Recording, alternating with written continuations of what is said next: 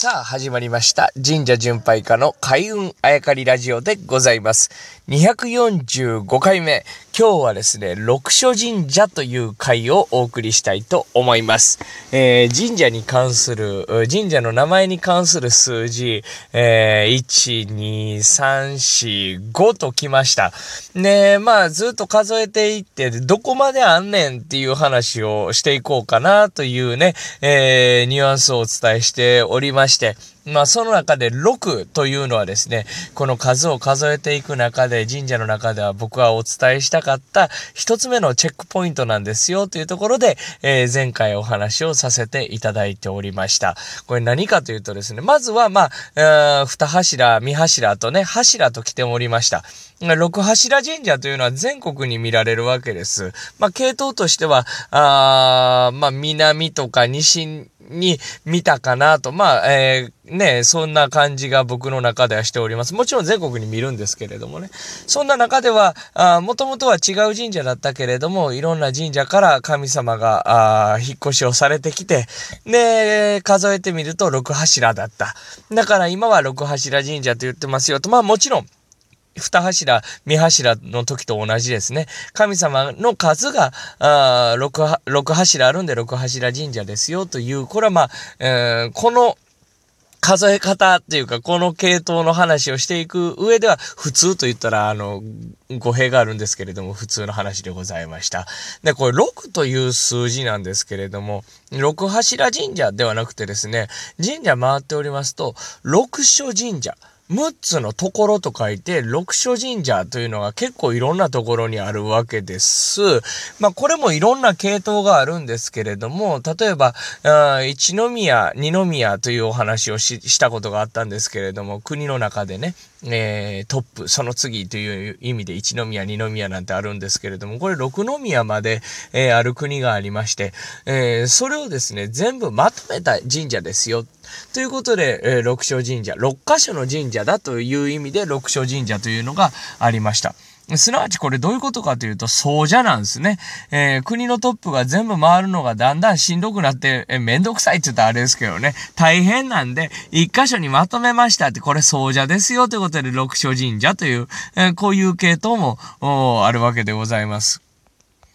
その他、意味合いとしては、六柱神社と全く一緒なんです。一宮、二宮とか六宮までとは関係なくですね、他のところにあった神様を六柱まとめた。これを六柱まとめたけど、六箇所の神社をまとめてきたんで、ここを六所神社と言いますというう意味合いのものもあると。えー、まあそういう意味で六所神社っていうのは六柱神社とまあ似たようなね、ニュアンスなんですけれども、話はここからでございまして、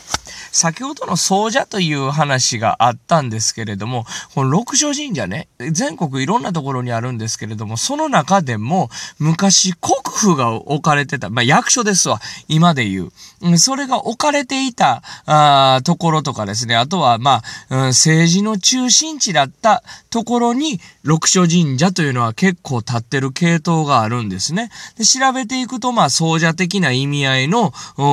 神社もあります。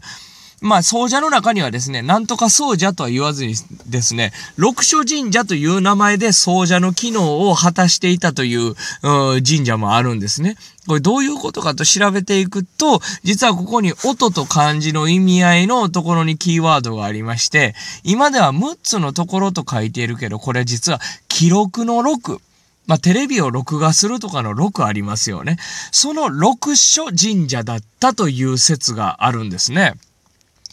役所の中心地、国の中心地、えー、役所が集まっていたところ、政治の中心地だったところにあった記録をするところ、まあ、あの、資料保管というか、今でいう市役所、区役所みたいな場所だったという意味で、六所、記録所神社だったということなんですね。まあ、神社だったかどうかも、ということです。ま、記録を取っていたあ人の戸籍とか住所とかその記録を保管していた役所だった。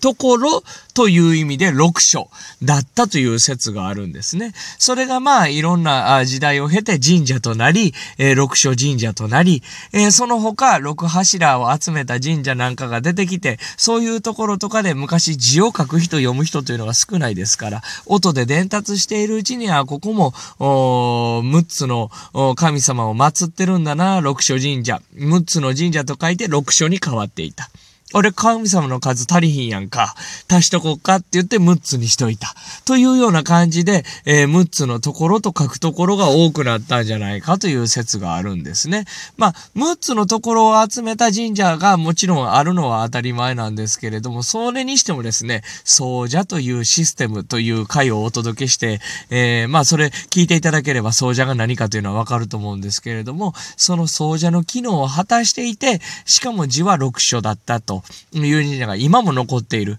これは実は記録の6じゃないかということなんですね。だから皆さんのお住まいの近く、または神社巡りをした時に6つのところと書いて六所神社に巡り合った時はですね、もしかしてここ政治の中心地だったんじゃないか、役所があったんじゃないかと想像してみるのも面白いと思うんですね。字は6つのところと書いているけれども、記録の6だった。